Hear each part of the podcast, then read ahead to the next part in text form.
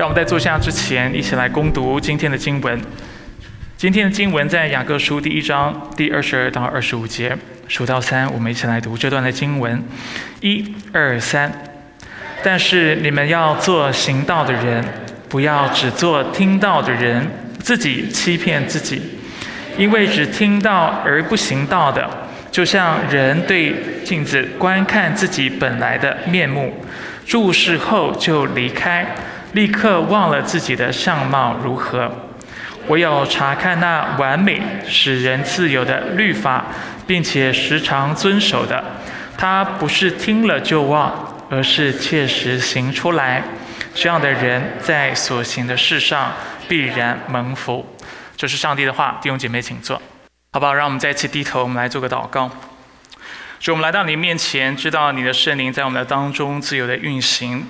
知道你在我们当中设立你的宝座，借着你的大能在治理我们、护理我们、带领我们、保守我们。所以主，我们将我们的聚会交托、仰望在你的手中。主，祷告你自己在当中，主，你要做那奇妙的工作，你要让我们亲地、清楚的看到，而且经历你那信实的护理，看到你是那位独行其事的上帝。所以主，我们求你现在就来对我们心说话。打开我们的心，使我们能够明白你的话语，也使我们从心里敬畏你，而且不仅是从心里敬畏你，而且要遵行你的话。以上祷告是奉靠主耶稣基督的圣名求，阿门。大家还记得教会今年的意向是什么吗？赢得基督。那这个主题的发想或由来是什么？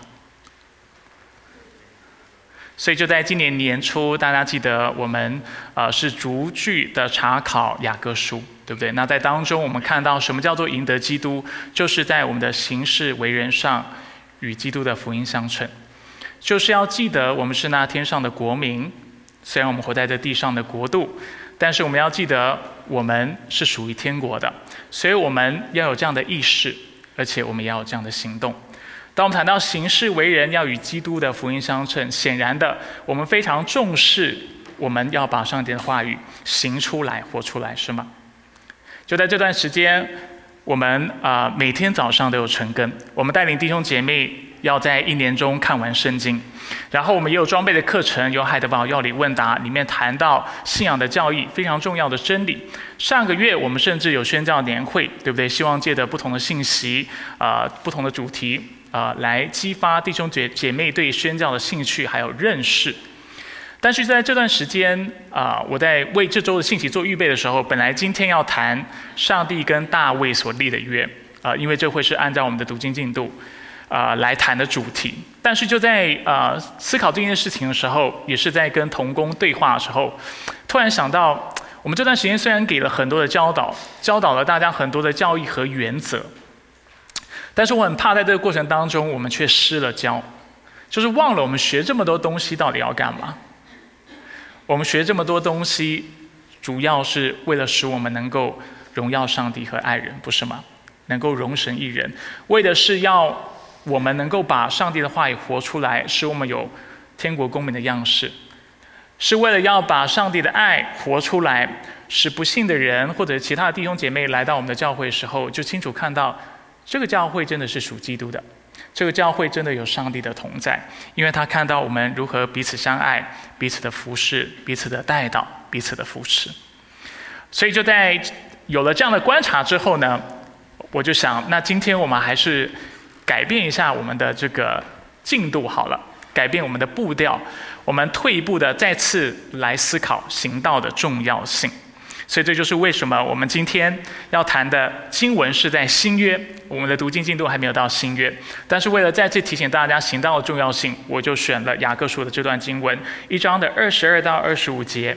今天我们要谈到行道之福，就是当我们行上帝的话语的时候，我们会所经历的祝福。那今天的信息简单来说会有两个部分。前半部分呢，我会给大家三个我们要行道的理由。那这三个理由会直接从今天的经文出来。然后后半部呢，或者是后面的一小部分，我们会谈到实际的应用。啊，因为很多时候我留意到啊，我们可以所以在教会的讲台呢，很多时候我会给大家很多的教义和真理，还有原则，不太讲太多实际的应用。其中一个原因，我过去跟大家解释过，是希望大家能够呃自己自己去默想这些的经文，然后自己去应用。尤其当教会弟兄姐妹啊所处的人生阶段是不一样的时候，对不对？有的人是是已经结婚了，有的人是有孩子，有的是还是学生，有的是啊已经是空巢期，啊孩子已经离开家里，也有一些弟兄姐妹是进入退休的状态，也有小朋友在我们的当中，对吧？那因为每一个人的呃人生阶段不同，有些时候在应用上帝的话的时候会变得很困难。因为我很怕说，当我所举的例子和应用主要是针对家庭的时候，我们的直亲就会觉得说，牧师啊，你每次谈到应用啊，谈到就是呃信仰，都在讲跟家庭有什么关系？你有没有想过我们这些啊还没有娶到老婆、还没有嫁出去、没有孩子的年轻人？你有没有想过我们的感受？对我们这里就一位，呃，刚才很清楚的表达了他的心声。OK，开玩笑的哈。那那如果我做了直亲的应用的话，呃，可能又会有长辈觉得，哎呀，怎么都是在谈年轻人的事情呢？对不对？如果开始谈爱情，啊，谈职业的规划，啊，谈怎么样，啊，我不知道管理财务，啊，那可能我们的长辈就会比较没有兴趣。啊，又或者是我们谈到养老计划，那可能我们的年轻人、我们的学生就会觉得，我的天呐，今天的教导、今天的信息跟我的人生阶段是毫不相干的。所以很多时候我就因此比较少做应用，然后强调大家在小一定要参与小组，因为希望在小组当中能够带出这样的应用。但是想一想呢，我觉得我应该上周我们谈到悔改的信息，我在想我应该要悔改。我觉得啊。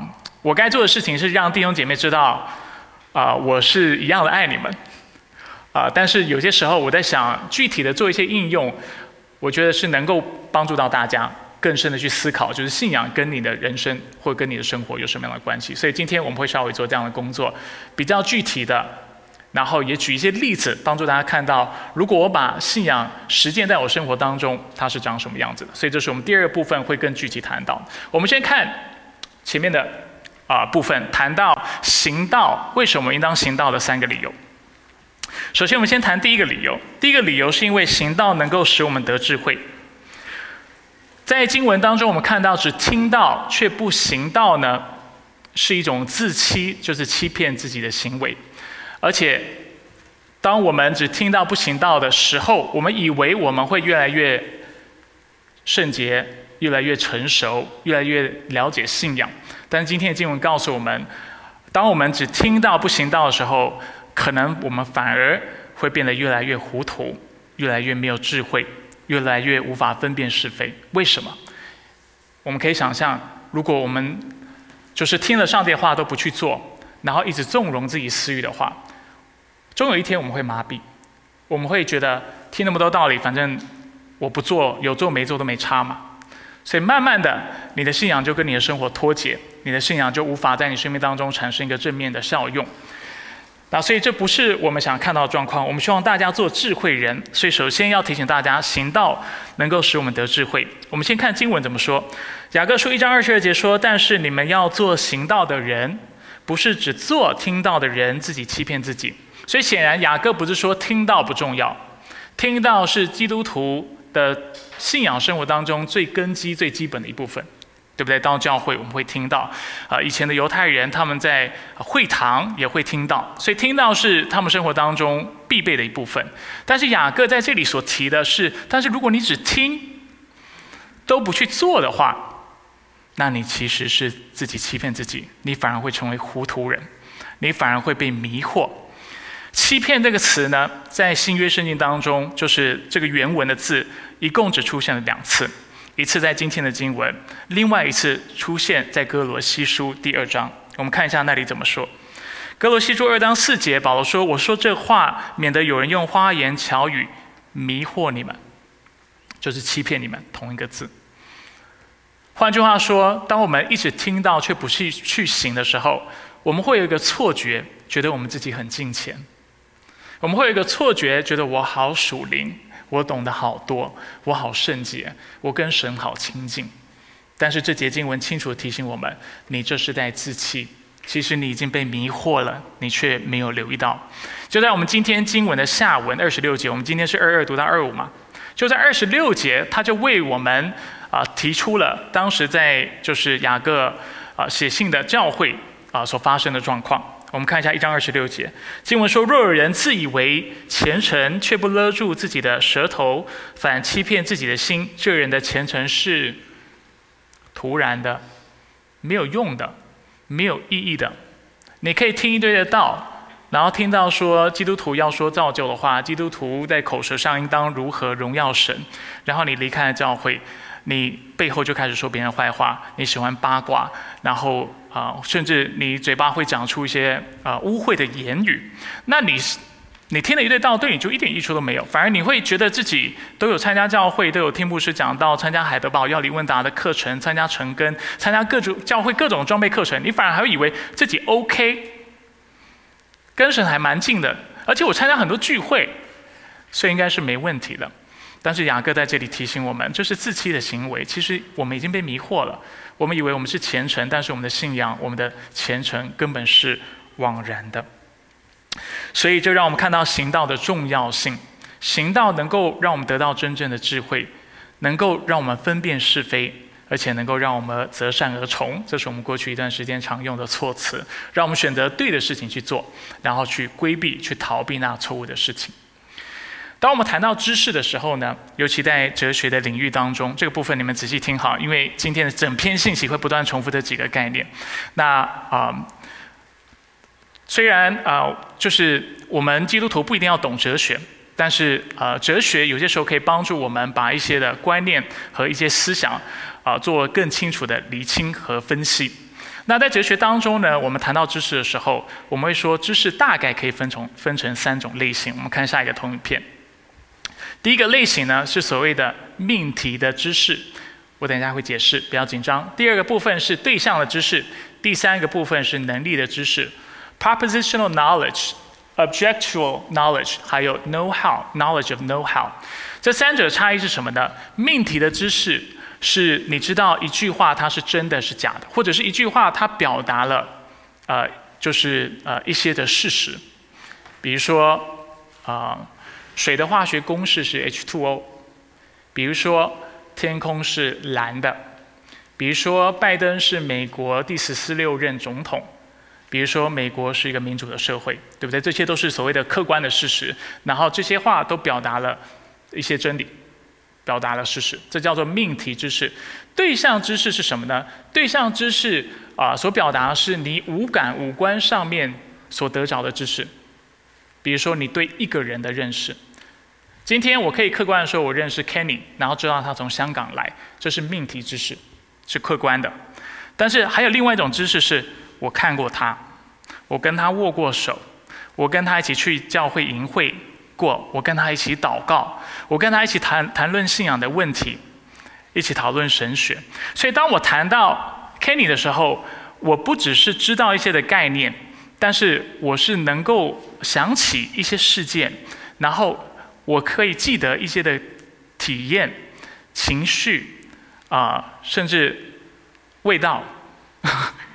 可能 Kenny 身上是很香的，比如说，我不知道，Sarah 会比较清楚。那这就是一个对象的知识。对象知识除了是对人之外，也有可能是对事物、对地方。比如说，我知道美国这个地方跟我实际来过美国是两码事，同意吗？或者是比如说我去过香港，去过香港，你就知道那里真的很湿热。那个湿，我一讲到那个湿，去过的人都会知道那是什么感觉。想到要一天洗两次澡，然后很闷的那种感觉。然后我跟你说，香港的室内冷气很冷。你去过香港，你会知道我在说什么。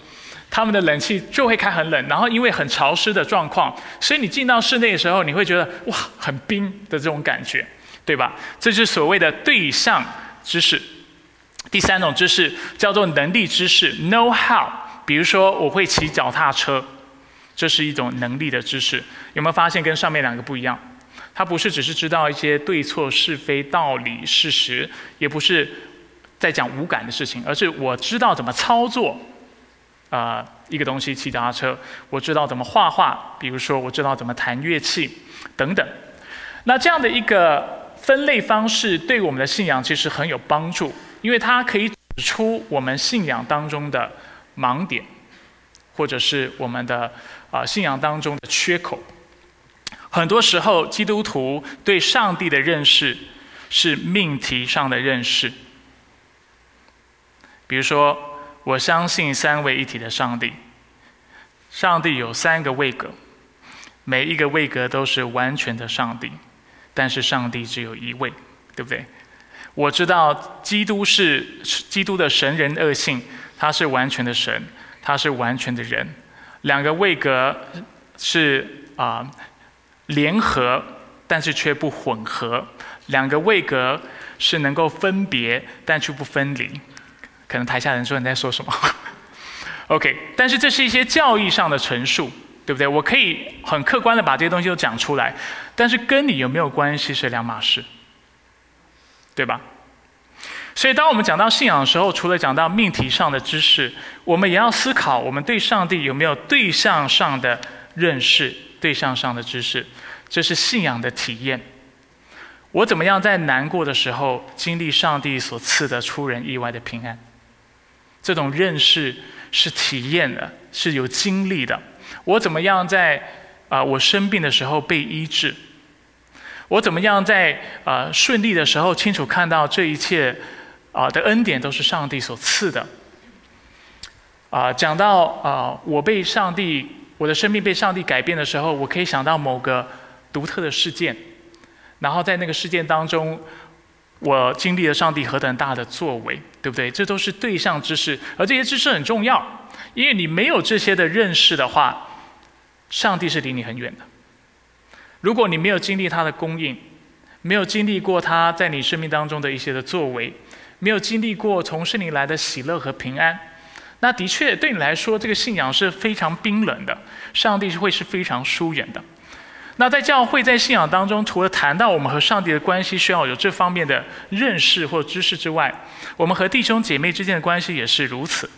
我可以说，啊，教会是基督的身体，那身体当中的每一个肢体都是属于这个身体，对不对？这是客观的陈述。但是这个只是命题的知识。那真正的对象知识是，我知道在这个身体里面有 Hannah，有聂涛，有 Tony，有 Stephanie，有 Jerry，对不对？那这是非常具体的认识。这个身体不是一个抽象的存在，当中的每一个肢体不是只是啊，对他们就是这个身体一部分，不是，而是。这个肢体，每一个肢体都是实实在在的人，每一个人都是上帝所拯救的、所改变的、所爱的对象，是吗？那这样的一个认识是很重要的。除了这样的认识之外，我也认识地方的教会。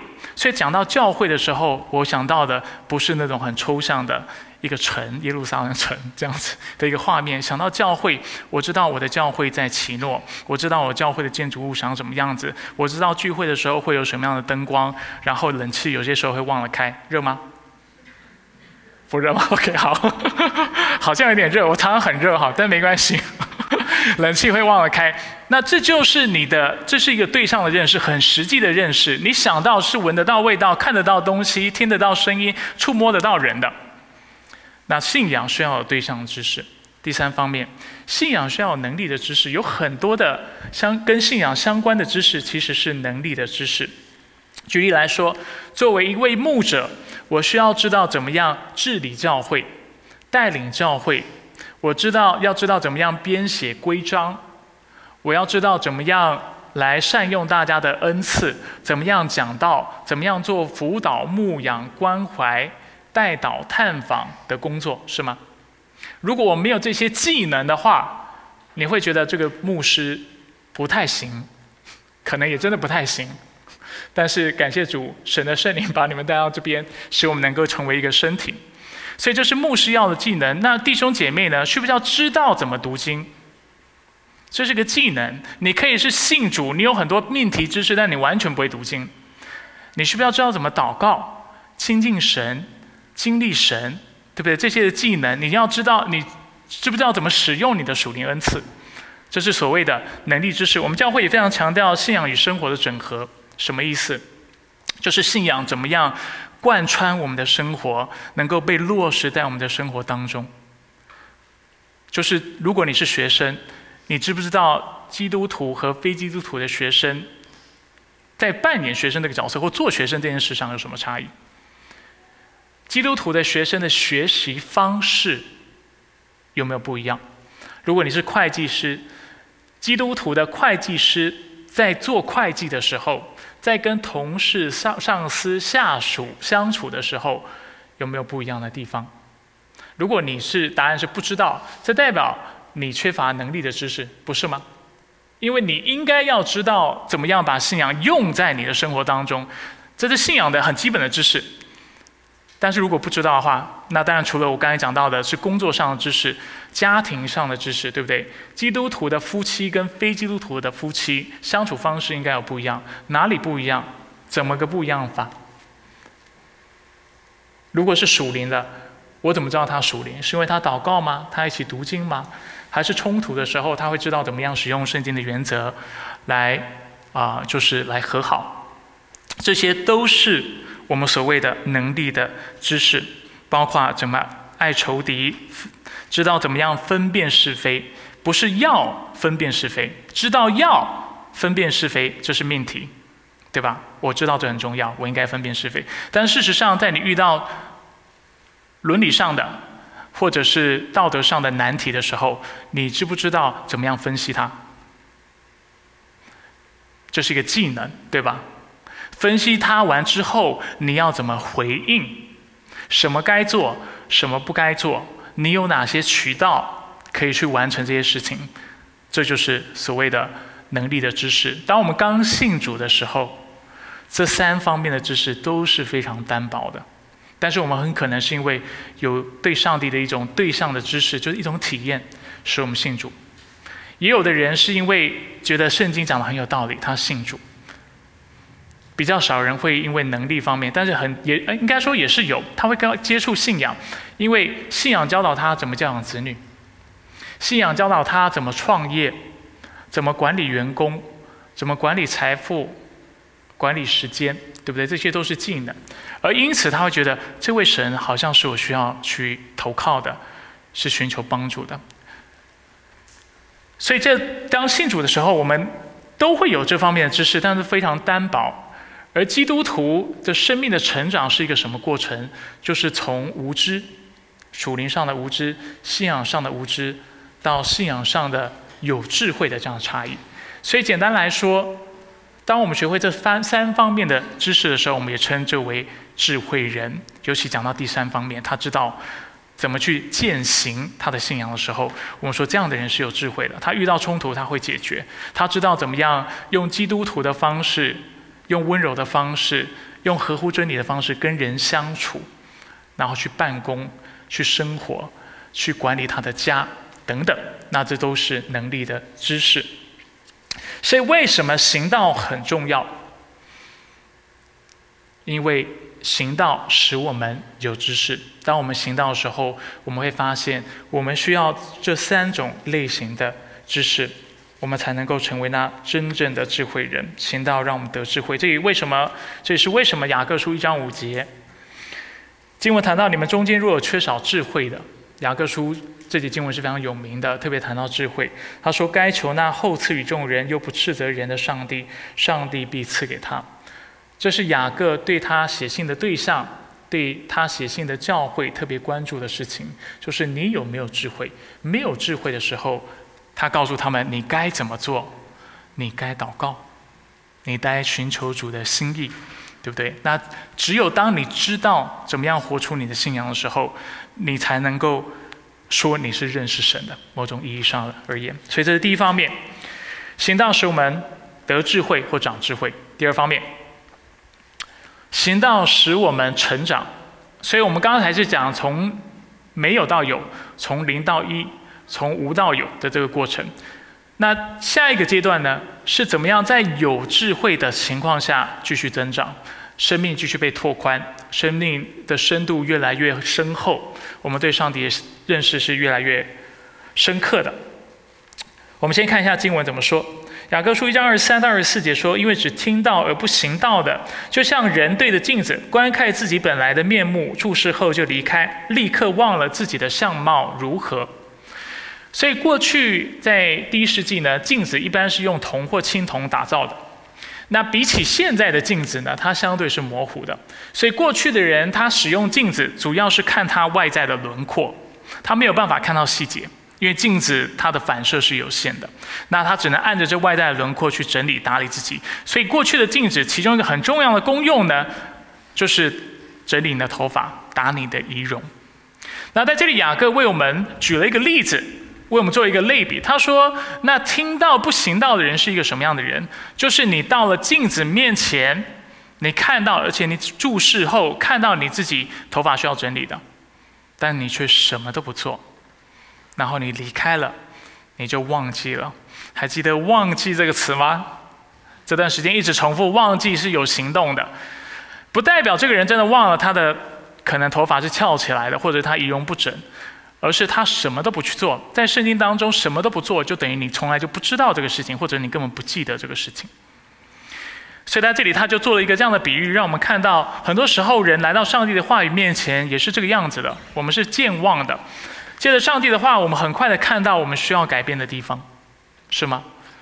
看到我们需要成长的地方，仔细看完了，明白了，就好像听到的人，之后我们却转身什么都不做，就离开了。而这样的人是没有办法从信仰当中得着益处的，这样的人是忘记了上帝话语的。所以我们在这里的经文看到雅各教导我们，我们需要去行上帝的话，而且改变和成长，就好像头发要得着整理，啊，是借由就是你实际就是看到之后去做，啊，这样的一个结果哈。所以同样的，今天上帝的话语要在我们生命当中产生果效，使我们生命能够成长，我们一定要行道，不行道就没有办法带出这样的结果。那很多时候呢，我们就是借着行道来认识神的，增加我们的对象知识。刚才讲第二种对象知识，就是透过五感，透过你的感官去经历明白一些事情。我们对上帝的体验是这个样子的，就是很多时候，比如说耶稣基督，基督告诉我们要爱爱仇敌，你不去做的时候，他说要爱仇敌，而且为你仇敌祷告。举例来说，你不去做的时候。你从来不能够明白，你没有办法体会上帝是何等圣洁，跟你是何等需要上帝的恩典，跟你的罪性。只有当你实际看完上帝的话，说好，我今天就去做。他要我爱仇敌，我就去爱；他要我为仇敌祷告，我就去祷告。就是在这个当下，你会突然有一个很深刻的体会跟领悟，就是上帝是圣洁的，你实在是软弱的罪人，因为真的很难。但是你不去做的时候，你不会有这种感受，你不会有这种体验。你对上帝的圣洁的理解只是知识上的，是非常空泛的。你对自己是罪人这个事情也是同样的理解。只有当你去践行的时候，你才慢慢体会到上帝真的是圣洁的。那圣经当中很多的教导都能够起这样的作用。实际上，当我们遵行律法的时候，就能够常常感受到这样的事情。比如说，腓立比书章十四节：“你们无论做什么事，都不要发怨言，起争论。”只有当你去计算你多常发怨言的时候，你才发现你多爱发怨言，你多情不自禁的做什么事就要抱怨抱怨一句，就像我刚才抱怨有点热一样，对不对？我用一个。就是很正当的方式表达出我心中的不满，让我清楚的看到我是何等需要神的恩典。所以也常常是在这样的一个意识之下，我们看到福音的重要性。因为我们清楚知道，若没有耶稣基督，若没有来，若不是因为上帝怜悯我们，对我们有慈爱，给我们恩典，我们真的没有办法去弥补上帝的圣洁和我们罪之间的鸿沟，跨不过去的。人永远没有办法靠自己的行为与上帝和好，所以我们来到神的面前，只能说：“神啊，求你饶恕我，求你帮助我，使我们单单依靠上帝的大能。什么时候你会依靠福音？什么时候你会更深的信主？什么时候你会悔改认罪？只有当你落实信仰的时候，你才会做这个事情。所以信仰的落实，使我们得着刚才讲的第二方面，就是对象的知识。但是除此之外呢，很多时候就是当我们有了这样的一个新的认知、新的体会的时候，它其实也促进了我们对另外两种知识的渴慕。举一个例子，大家都懂我的意思哈。比如说今天我们呃，我们教会曾经我带着年轻人，我们去分发食物给穷人。我们做过这样的事，词汇工作。我们去到那个地方，很多时候呢，就是在这样的一个场合当中，我们对信仰有一个更深刻的认识，对上帝、对自己、对教会的存在有更深的认识。因为我在服饰当中，我看到人因为我的侍奉，因为我的笑容，他觉得他被尊重了，他是他他就啊生命得着了盼望。就在那那一刻，我突然发现，哎，我是有价值的。上帝可以使用我这个卑微的人，尤其在我们去服侍人的时候，去做词汇工作的时候，我们常常会有这样的体验。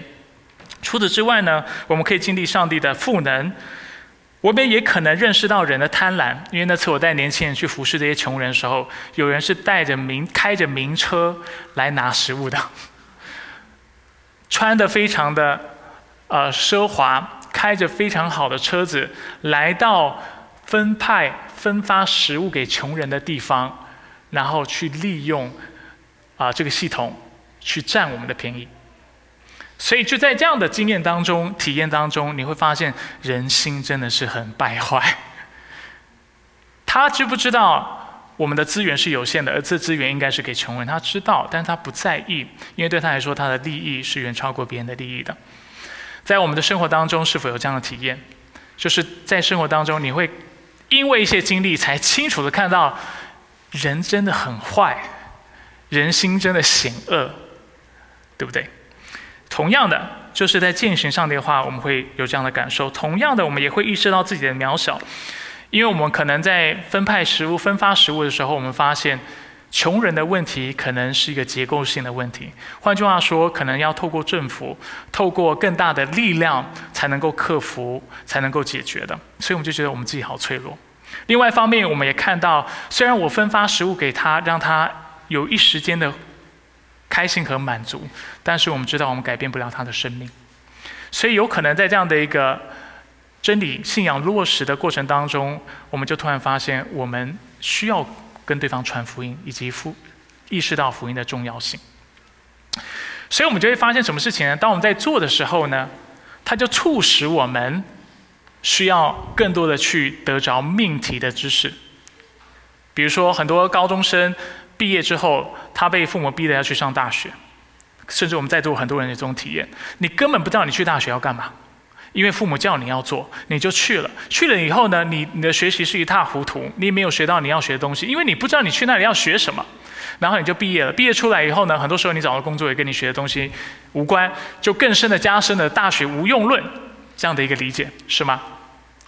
那很多时候相反的呢，我们看到一些年轻人，虽然他高中毕业之后他没有马上去大学，但是他进社会，他开始工作，他开始啊，就是啊从商。那在过程当中，他发现，哎，我需要知道怎么经营一个企业。如果以后我要继续做这方面的工作，我要呃了解经济的原理或者是商业的原理。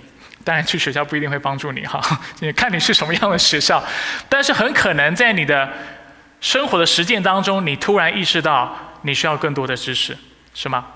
所以你就回到学校，信仰也是这个样子。你没有落实信仰，没有把上帝的话试着去把它活出来的时候，你永远不知道你的信仰有很多的缺口。比如说，我们刚才讲到，你可能是在啊帮助啊，就是啊，可能在分派分分派食物，或者是在做词汇工作的时候，意识到需要传福音。然后你要传福音的时候，你才发现福音你讲不清楚，有没有可能？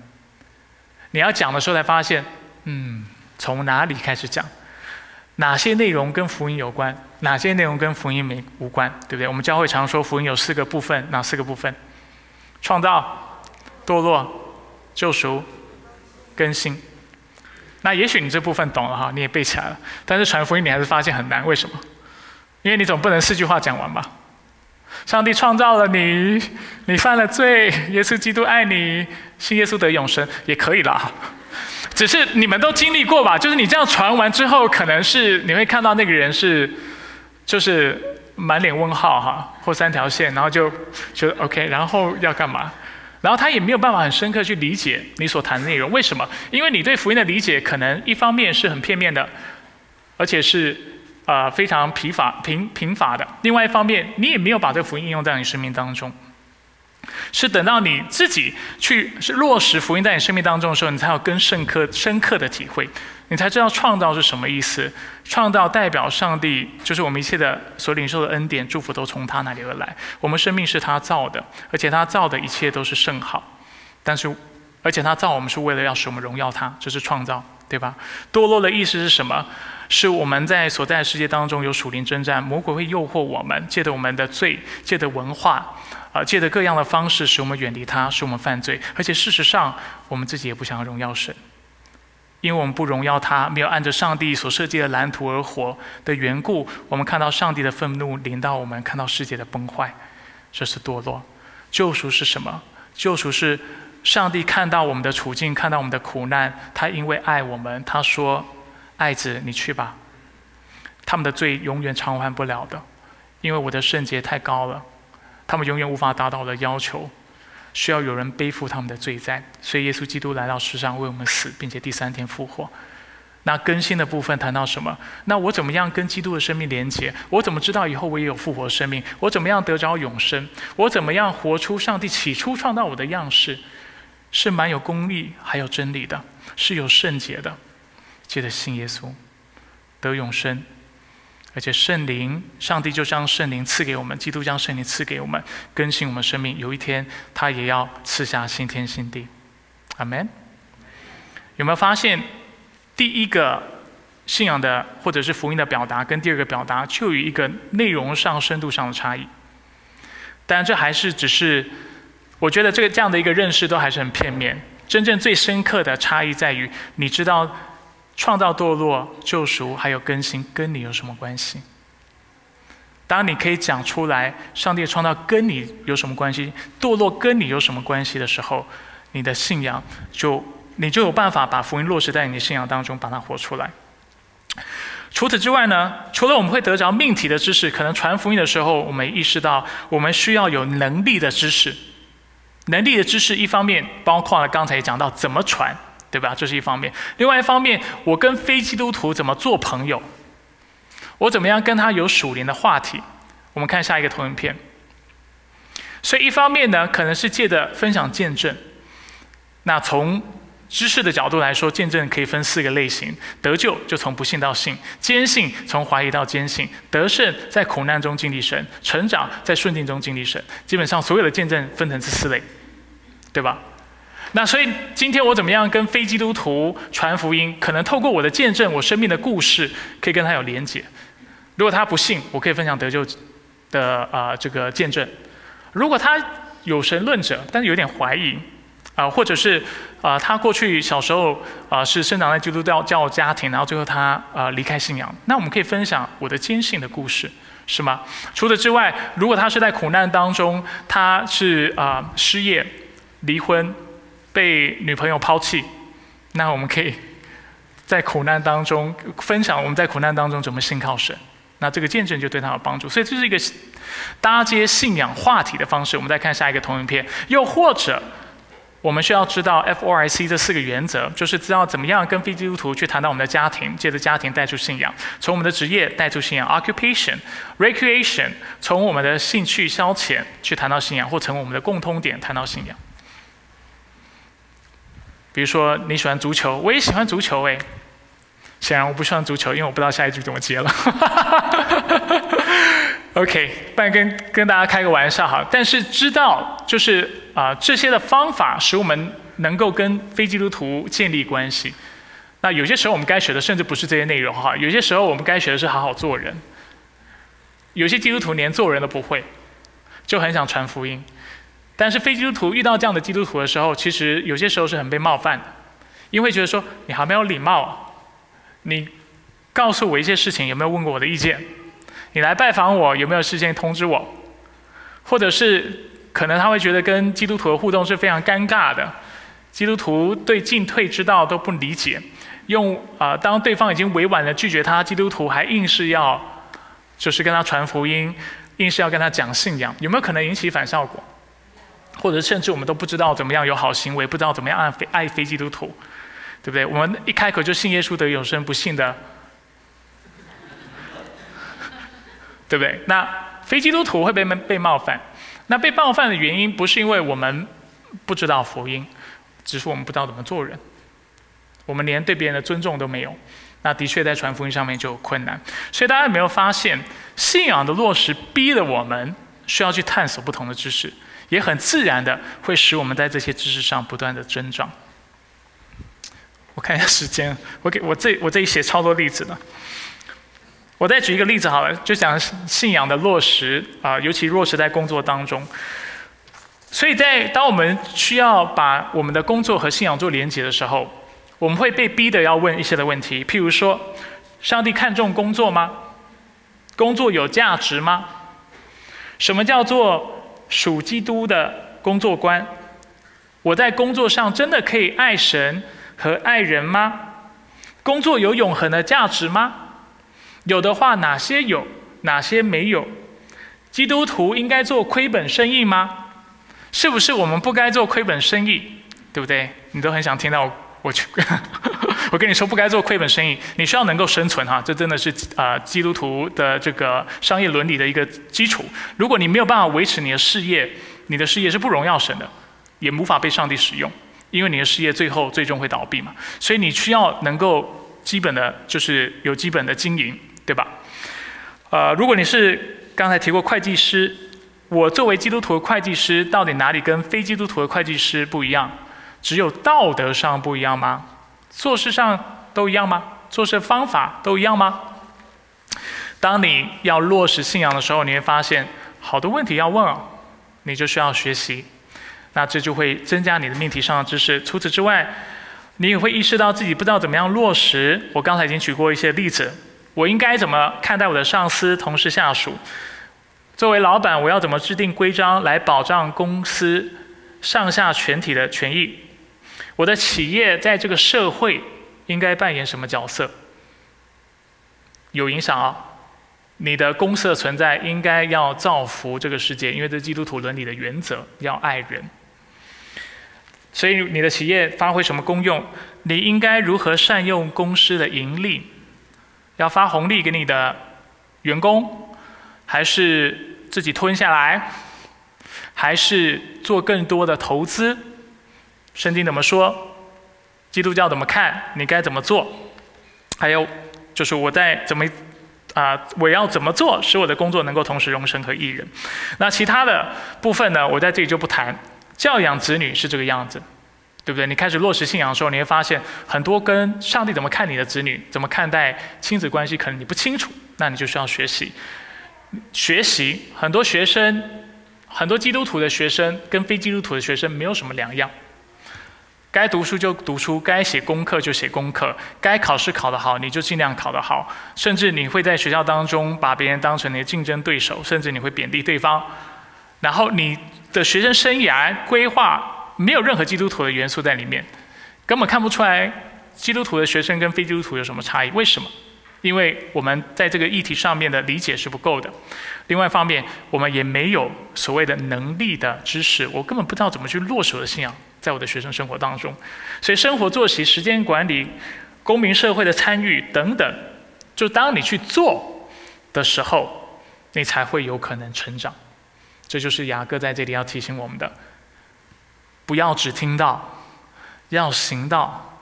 你不行道，你就像看了镜子，看到你的仪容是非常不整的，看到自己啊，就是啊，是需要整理自己的头发的，但是你就马上忘记，你就离开。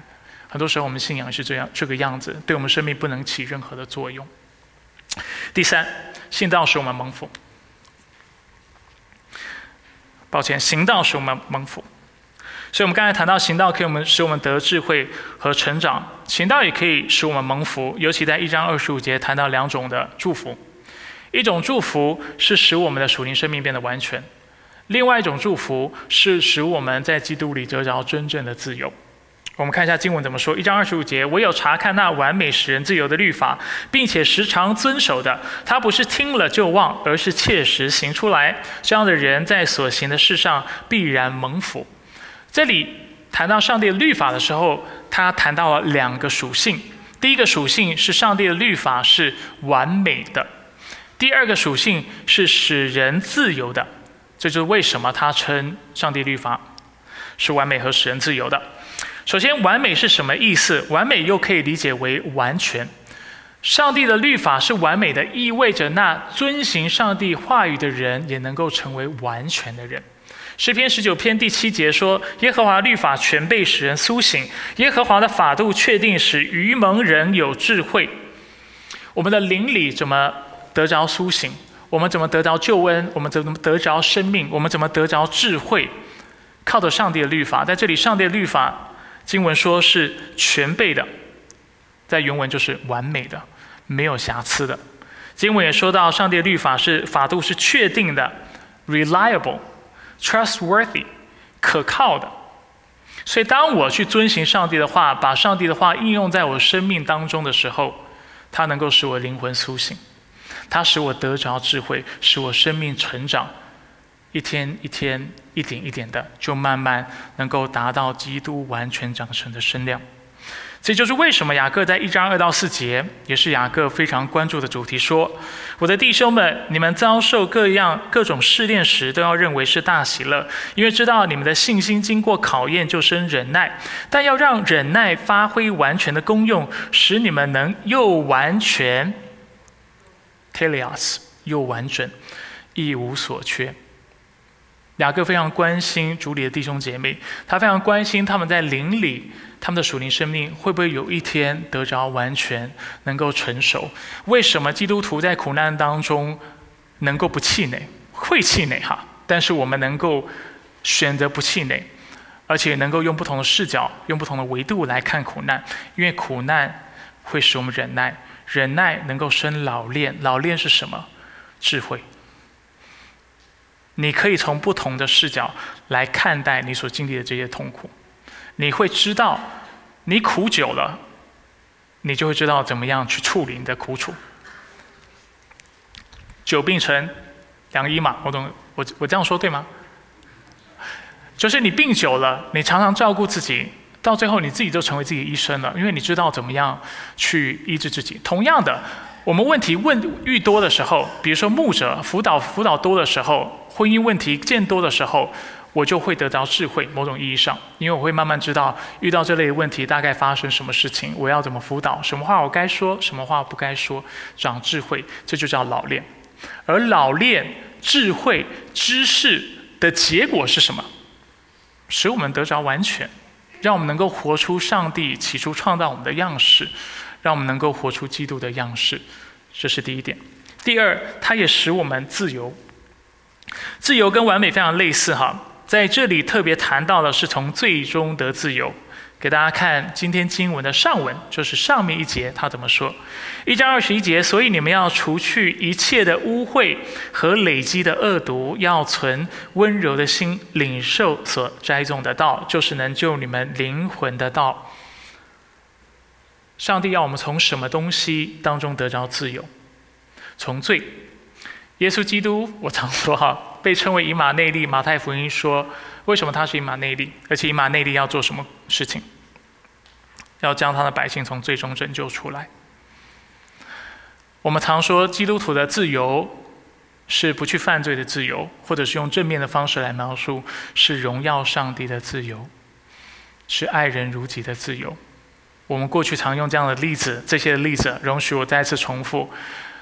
我们有自由，是当别人亏待我们的时候，我们能够用良善恩慈对待他；我们有自由去饶恕别人，不去记仇，心中没有苦毒。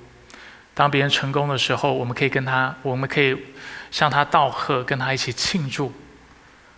这是真正的自由。不自由的是什么？遇到刚才事情就想要报仇，就憎恨，就愤怒，就论断，就有怨言，就在背后说。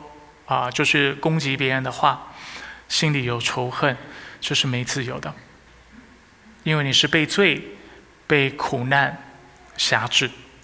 但是雅各在告诉我们，当我们确实是行道的时候，我们会从没有智慧变成有智慧，从有智慧。变得非常有智慧，不断的增长，一直到有一天我们能够成为完全。当然，基督再来，我们才能够成为完全。如今我们仍在学习的过程当中，但是我们会是完全的。我们灵里会是非常的成熟，啊，非常啊充沛的，有丰满的上帝的智慧在我们里面，而且我们能够有真正的自由。别人可以苦待我，但是我仍然能够用笑脸对待他。别人可以用不公义的方式对待我，但我却知道怎么用我的话语、行动来造就他，而这就是耶稣基督所做的事情，不是吗？我们过去曾经与上帝为敌，怎么样的不信神、不荣耀他，并且攻击那按着他的形象所创造的人，上帝怎么做？以恶报恶吗？没有，他赐下他爱子为我们死，这就是他做的事情，以善报恶，用怜悯的方式来回应。借用牺牲的方式，用饶恕，就是做饶恕的选择，使我们跟他和好。所以我们看到行道的人是蒙福的。这个蒙福是什么？指的就是我们要成为完全的人，我们要成为自由的人。所以这是今天的经文所教导我们的。后面我想给大家一些实际的建议。首先，是呃，要帮助大家理解或意识到一件事情。我们都知道成圣。就是生命不断的被上帝更新，越来越成熟，它是过程，是吗？但很多时候我们没有留意到成圣要达成成圣的途径，或者是关键是什么？行道是关键。你要做，才有成长机会。你不做，你真以为你是圣洁的，因为你觉得你都不需要改变。你觉得你都达到了。当你做的时候，你会被谦卑，你会发现你懂得真的非常有限，我懂得也很有限。你会发现我们爱人的心真的不够，你会发现我们真的不够圣洁。圣经所要求的这些圣洁的标准，我真的达不到。我们会发现我们何等需要上帝的恩典，就像我们刚才所说的。所以行道是我们成长成圣的关键。首先，第一个建议。当我们要落实信仰的时候，我们要先从默想开始。很多弟兄姐妹在应用上帝的话语的时候，会跳过这个步骤，因为你会很急的拿给经文，就说：“那我要做什么？要做什么？”在你做什么之前呢？大家如果就是对圣经有一点概念，会常看到旧约常提醒我们要昼夜思想或默想上帝的律法，使人变为有福。诗篇第一篇第二节是吗？圣经很多地方都告诉我们要默想，这是第一个应用。当我们说我们要行道的时候，你的第一个行动是去想。简单来说，我们可以从三个角度来切入行行默想的部分。第一是从思想，第二是从情情感，第三从意志。在我们教会的弟兄姐妹都很熟悉，但是容许我重复一下：第一从思想，意思就是说，读完这段经文，读完上帝的话。我对上帝的真理有什么新的认识？这段经文怎么样描述上帝？怎么样描述人？怎么描述这个世界？描述我们跟神的关系？怎么描述以后会发生的事情？对不对？我们需要在思想上面去问自己这这些事情，去思考有什么事情是善的，什么是恶的，什么是对的，什么是错的，什么是该做的，什么是不该做的。想清楚了，才有可能去做嘛。不然你要做什么？不知道要做什么，对吧？情感，每次听到读上帝的话，你应该有情绪的反应，没有反应也是一个征兆，是吗？你读完以后觉得啊，whatever，不干我的事，不痛不痒，那代表你的灵里可能是有问题的，对不对？你心可能在那个现在这个状态是。麻木的，你的良心某种意义上是麻木，或者你对上帝是没有热情的，你是不够爱主的。所以读完每次读完经文的时候，你都有情绪反应。尤其当你的情绪反应跟经文所期盼的反应不一样的时候，我们要去思考发生什么事情。当上帝为我们描述一个美丽的画面，谈到他要再来的时候，我们应该很期待，但很可能我们心里会非常忧愁。所以忧愁的时候，你不要就好像照镜子注视后你就离开就忘记了。你要问自己：我为什么反应那么负面？你会发现你心中可能有一些的偶像还没有处理。你会发现你在这世上有很多的留恋，也不一定都是不好的留恋。但是这些留恋可能对你来说意义太过深远、太过重要，使你没有办法好好的来爱神。那也许这是需要调整的。调整的意思不是从，比如说家人来说好了，家人是很重要的哈，不一定是说你就不爱家人，而是你要把这个先后顺序啊去矫正、去校正它，对不对？让神成为你的首位，然后让你的家人、你的家庭成为啊就是次次者。当你这么做的时候，你就以后读到一些经文，就会爱上帝、爱基督的再来，多于可能爱你的家人。那所以，我们有情绪的时候，我们会惧怕。我们要问我为什么惧怕？我兴奋，我为什么兴奋？我感到羞愧，我为什么羞愧？这是情感的部分。有默想，你才知道你要怎么回应。因为当你的情感是跟不上经文的描述的时候，也许最好的应用和行道就是。来到神面前祷告，说：“上帝，我觉得我我的心有问题，对不对？我应该赞美你，但我心里面是忧闷的。你你帮助我，你告诉我为什么会有这样的状态好吗？你指教我，引导我。所以这是情感部分。再是意志，意志刚才有稍微提到，就是你该做什么。我看完这段这段话语，我要跟别人分享吗？”看完这段话语，我要怎么去应用？它是在家中要首先得着应用，还是在我个人生活，还是在我的公司，在我的学校？然后我是否应该把它写下来？然后我要设定多少的目标？一个目标、三个目标、十个目标，还是多大的目标、多小的目标？需要先默想，要先去思考。你意志，意志就是说你所做的决定。然后来做决定，你要怎么应用神的话？很多弟兄姐妹和基督徒在应用上帝话的时候，是完全跳过这部分，因为在我们这个实践主义的社会，很重视就是 practicality 哈，就是什么是就实做的社会。我们常想的就是那要做什么，那要做什么。但是上帝常借着他的话语提醒我们：先想，先默想，是费力的。但是你要想才知道什么是对，什么是错，你该做什么，不该做什么，然后你的情感、你的邻里出现了什么问题，这是第一个建议。第二个建议，要由简而繁。这个地方这个部分很实际哈。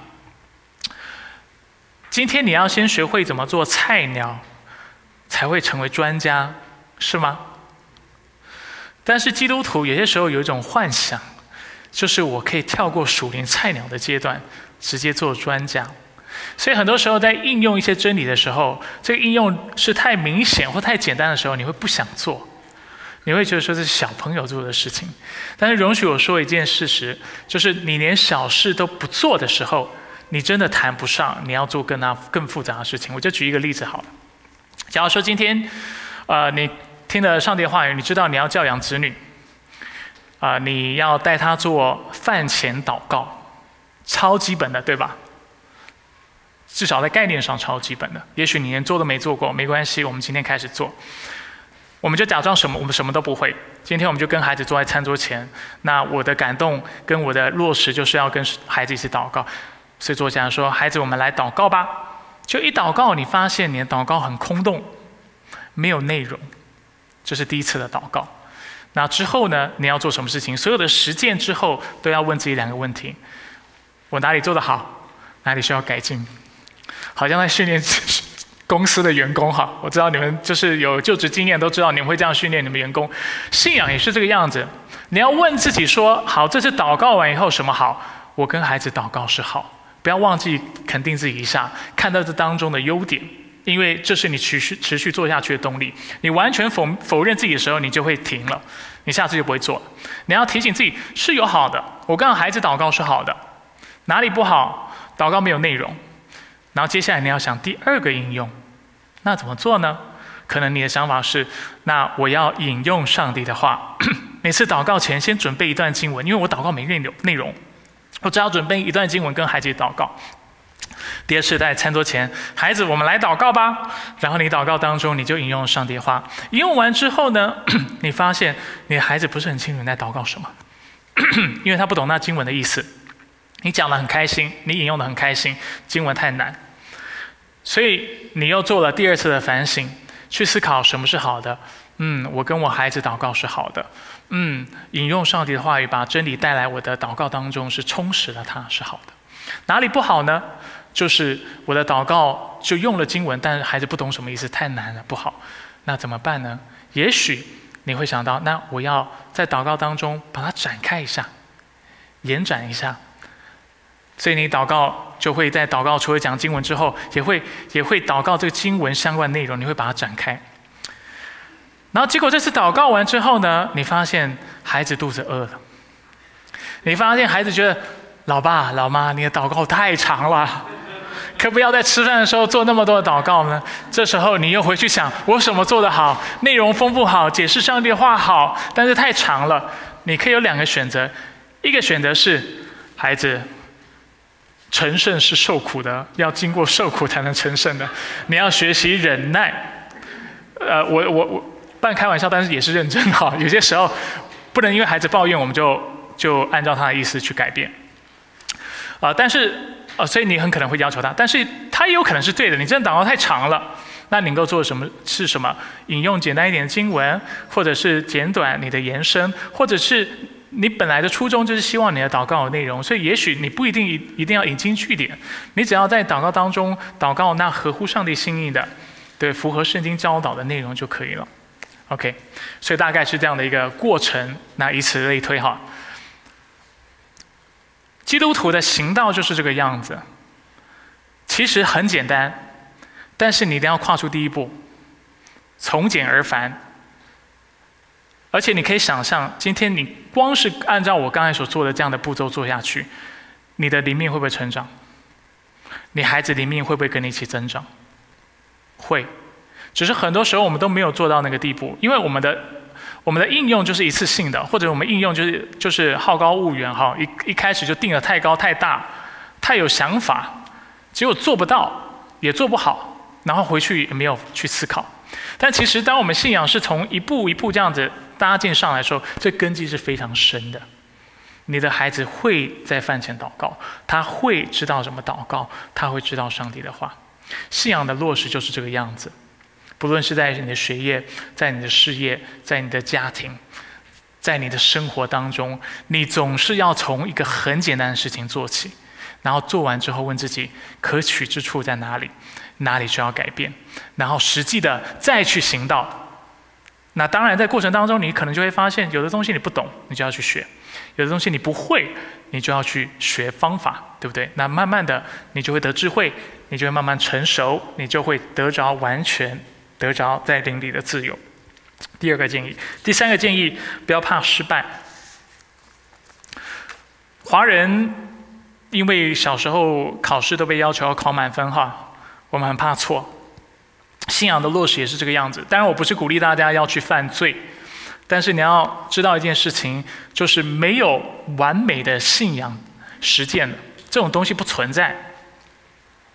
只要你把。上帝圣洁的话语搬到这个有罪的世界，而且是让你这个有罪的人来使用的时候，它就会有问题。OK，你不要有这种应用的洁癖，就觉得我要想到一个完全完美的方案。老实告诉你，你的方案肯定是有瑕疵的，甚至你的方案背后主导的那个精神态度就有问题，因为你想的是完美的方案，上帝想的是。你要来荣耀我，来建造你的孩子。你想到的是别人，不是你自己满足你自己对义的要求。我们很多时候在做一些实践的时候，看到的是我要达到什么标准，但是上帝要我们想到是对象。我在服侍孩子的时候，这个实践怎么样让我的孩子会赞美主，会感谢主？我的孩子能够得到什么改变？而不是我举一个例子，你们就明白我意思。我讲到，如果想的是我怎么讲一篇完美的道，我会很重视我的措辞、表达方式，啊，所营造的效果。但是很可能在过程当中，其实我根本没有想到我要怎么荣耀神，我想到的是自己，我想的是你看我讲到是不是觉得它是一个完美的讲道？大家懂我的意思吗？这就为什么追求方法本身是很危险的，实践一定是非常 messy 的，一定会有瑕疵的。但是没关系，就像我们刚才讲的这个饭前祷告的事情嘛，你改就好啦。这本来就是一个过程，你不做菜鸟，你怎么成为老鸟？你怎么成为专业人士，对不对？它本来就是一个学习的过程。那所以祷告也是这个样子，不要怕失败，你就……那当然还有一件事情要提醒我们哈，认为信仰实践能够完美的人，通常会有两种反应：一种是不敢去实践，因为他怕错，这是极端的反应；另外一种极端的反应是他过度自信。那这两种人有一个共通点或两个共通点，就是第一，他把自己看得太完美。他认为自己是神，他所做的所有的动作行动都是完美的，所以他不容许自己犯错。你会犯错，这一定会的。第二，他认为环境不会改变，所以我们要知道所有信仰的落实，上帝话语不变，环境会改变。再举个例子哈，今天尽量实际一点，比如说饭前祷告，今天你在家里带你孩子做饭前祷告，跟你在餐厅做饭前祷告会不会不一样？很可能会不一样。是吗？今天你在餐厅的祷告，跟你开车 drive through 买完食物，带着孩子要去爬山的时候做的祷告会不会不一样？姿势会不会不一样？你开车的时候要闭眼握紧双手吗？也可以哈，你真的会见主的面，知道吗？方法要不要改变？这就是信仰的实践嘛。信仰的实践，因为环境改变，方法肯定会改变。不要说环境改变，你自己也会改变。而且你的成长也不一定就会带来好的结果。举一个例子，我在基督里可能有很多的，就是因为读圣经、研究神学，我有很多的成长。但是我的成长可能会导致服饰上的困难，因为我开始会用很难的神学措辞，我讲的道理会越来越深奥，我的祷告会越来越抽象，有没有可能？我有没有成长？我成长了，但是有没有可能我的成长反而带来服饰上的亏损，在教育孩子上的亏损？有可能吗？孩子在那里听我祷告完以后就，嗯，说了跟说方也没两样了，基本上，对不对？然后完全没有办法从中得着益处。所以人会改变，所以没有任何信仰的实践是完美的。重点就是去做就对了，然后每次来反省。如果真的犯罪了，我们看第四。不要忘记福音。真的做错的时候，你要记得，你本来就是罪人，而且你是生在一个堕落的世界当中。今天你之所以能够跟上帝和好，其实从一开始就不是因为你每次的行为努力都是公义圣洁的，但却是因为耶稣基督福音的工作，是吗？是因为耶稣基督所做的事情，使我。能够在上帝面前成为圣洁，所以当你犯错的时候，确实来到神神的面前认罪悔改，跟神说：“我的确得罪你，这个世上我真的安排不妥，或者我其实自私的，我看到我的动机有问题。”那上帝是信实是公义的，要赦免我们的罪，洁净我们的不义，对不对？这是圣经所承诺的。所以不要忘记福音，也不要忘记信耶稣之后，耶稣赐下圣灵成为我们的帮助。所以我们是有盼望的，我们是有力量的，我们终有一天要得着完全，而且得着自由。阿门。因为时间缘故，我们就暂停在这里。我们一起透过下面的默想，来思考今天的信息。我们一起低头，我们来做个祷告。主，感谢你透过今天的信息，今天的正道，提醒我们行道的重要性。行道是我们能够切实效法基督的方式，行道是使我们生命能够成圣、一天一天越来越像基督的途径。主希望我们今天听完这篇道，不仅看到行道的重要性，但却也让我们确实的行道。主，我们愿意承认我们是软弱的，所以我们邀请你的圣灵来充满我们，掌管我们的生命，引导我们。让我们不是只是知道一堆命题的知识，但却是对你有更深的认识。在信仰的操练上，实际的经历你，看到你是真的圣洁的神，而且你是那位信实有慈爱供应我们的上帝。主，我们来到你的面前，求你来帮助我们，让我们在你面前能够切实的来行道，因为我们知道行道最终能够使我们得着上帝救恩的祝福，使我们灵命得着完全，得着自由。主，求你在这周以及以后的每一天提醒我们，每次行道前要默想。或者我们应该说，行道的第一个步骤就是默想。第二，主，你不是要我们做什么多了不起的事情，但却是要我们从简单的事情开始做起。所以主，求你教导我们，帮助我们在小事上忠心。而且主也求你帮助我们，不怕我们在落实中的失败，因为你知道我们会失败。